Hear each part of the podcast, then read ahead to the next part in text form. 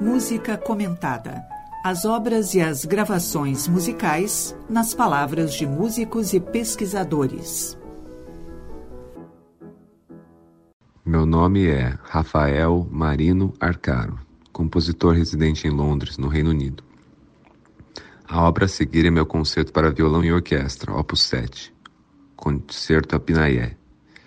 A obra foi escrita entre agosto de 2018 e agosto de 2019, em comissão para a Royal Academy of Music, e estreou no dia 20 de setembro de 2019 com o solista goiano violinista Vitor Noah, a orquestra da Audentia Ensemble e o regente Ryan Bear, no Duke's Hall, em Londres.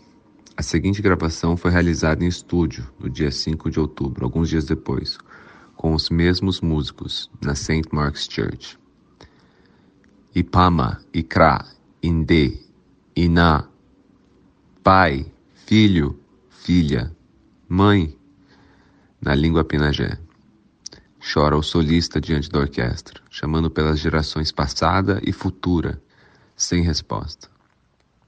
Eu escrevi esta obra como homenagem também inspirado pela cultura da comunidade apinagé. O primeiro movimento, com espírito nobile, tem foco nos mitos apinagé de criação e começa com poderosos acordes, tocados pela pelas cordas e xilofone, seguidos por uma frase contrastante do solista. Estes acordes são repetidos no decorrer do movimento, como uma lembrança de onde a obra começou, uma representação do mito de criação do Sol e Lua dos Apinagé.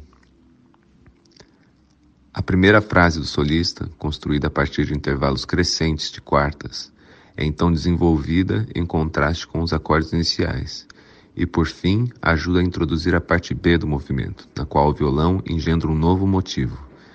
E, contra um fundo mais sombrio e lírico, repete este novo motivo de maneira obsessiva.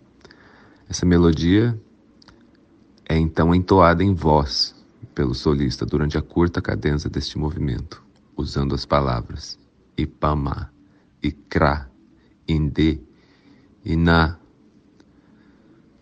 O segundo movimento lento doloroso, é inspirado no mito da Kanjekwe, uma estrela que cai dos céus, se transformando em mulher e seduzindo um homem a Pinagé.